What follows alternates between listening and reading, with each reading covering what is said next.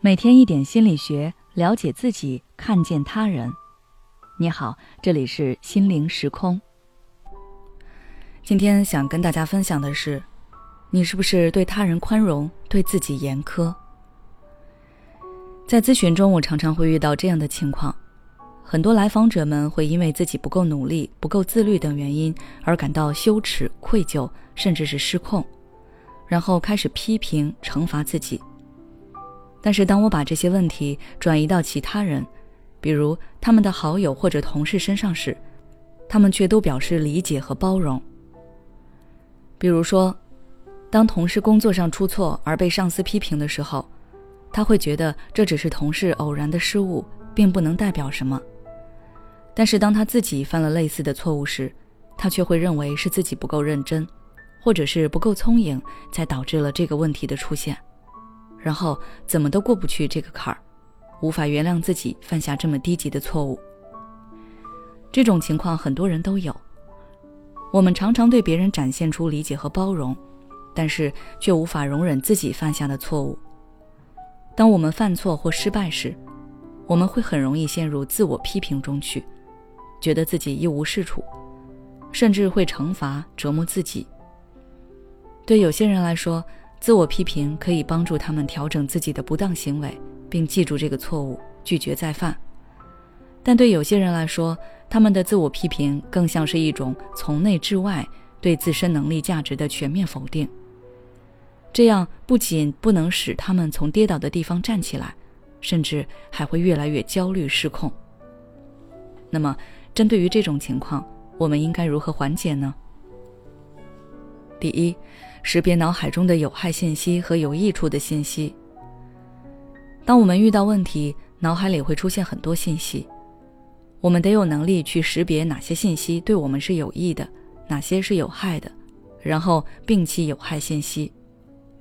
比如说，上次我朋友节食减肥时，一时控制不住吃了一顿火锅，吃完他又非常的愧疚，他对我说：“我连饮食都控制不住，真的很差劲。”感觉自己自制力非常差，什么都做不好。于是他为了惩罚自己，决定接下来的几天都只吃水煮菜。这种想法其实就是有害信息，会让他陷入不自制、厌恶自己、惩罚自己的恶性循环中去。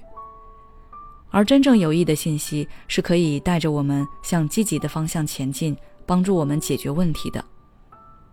还是拿这件事来说。他可以通过吃火锅这件事情意识到节食减肥是长久不了的，应该及时调整自己的减肥方式。要记住，嫌弃和惩罚自己并不能让我们解决任何问题，甚至还会给我们带来更多的焦虑和痛苦。第二，自我同情。自我同情是克里斯汀内夫提出的一个概念。是指让我们像对待朋友那样友善包容的对待自己。大部分人都认为犯了错就应该去自我批评和反思，而不是安慰和理解自己。在他们看来，一个人犯了错还要去安慰自己，就是为了给自己找开脱的借口。但其实，自我同情并不是让我们给自己开脱，而是让我们接纳自己，改善和自己的关系。克里斯汀内夫说。本质上讲，当你培养自我同情的时候，你的头脑中就有了一个朋友。所以，当我们遇到问题的时候，可以试着跳出自我，用好友或者兄弟姐妹的身份来审视自己的想法，分析现状。比如说，当你的好友遇到同样的问题时，你会怎么做？会对他说些什么？此时，你就这样去开导自己。